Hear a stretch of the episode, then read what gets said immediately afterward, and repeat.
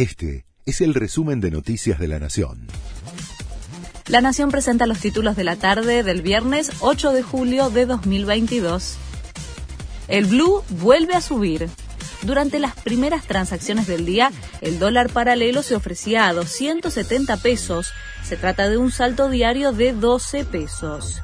Y en lo que va de la semana, la primera de la gestión de Silvina Batakis al frente del Ministerio de Economía, acumula una escalada de 31 pesos, que representa un 12,9%. Reaparece Cristina Kirchner en medio de la interna participa esta tarde de la inauguración del Cine Teatro Municipal de El Calafate, en Santa Cruz. La expectativa por el discurso de la vicepresidenta es debido a que en sus últimas apariciones públicas se generaron fuertes repercusiones en el gabinete. El sábado pasado, mientras hablaba en un acto en Ensenada, Martín Guzmán comunicaba su renuncia. Nuevo refuerzo contra el coronavirus el gobierno porteño empezó a convocar a los vecinos que necesitan una quinta vacuna como segundo refuerzo contra el COVID-19.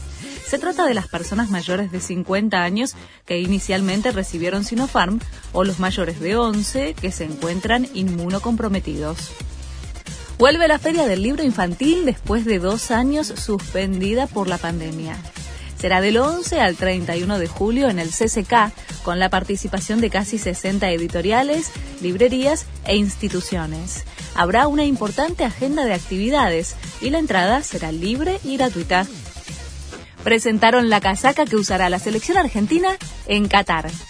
Después de varios meses de espera y mucha expectativa, los hinchas ya saben que la nueva casaca tiene reminiscencias a otras usadas por la albiceleste en mundiales pasados. Entre sus novedades se destacan iconos nacionales y que está hecha con materiales reciclables. Va a ser estrenada mañana por el equipo femenino en la Copa América. Este fue el resumen de Noticias de la Nación.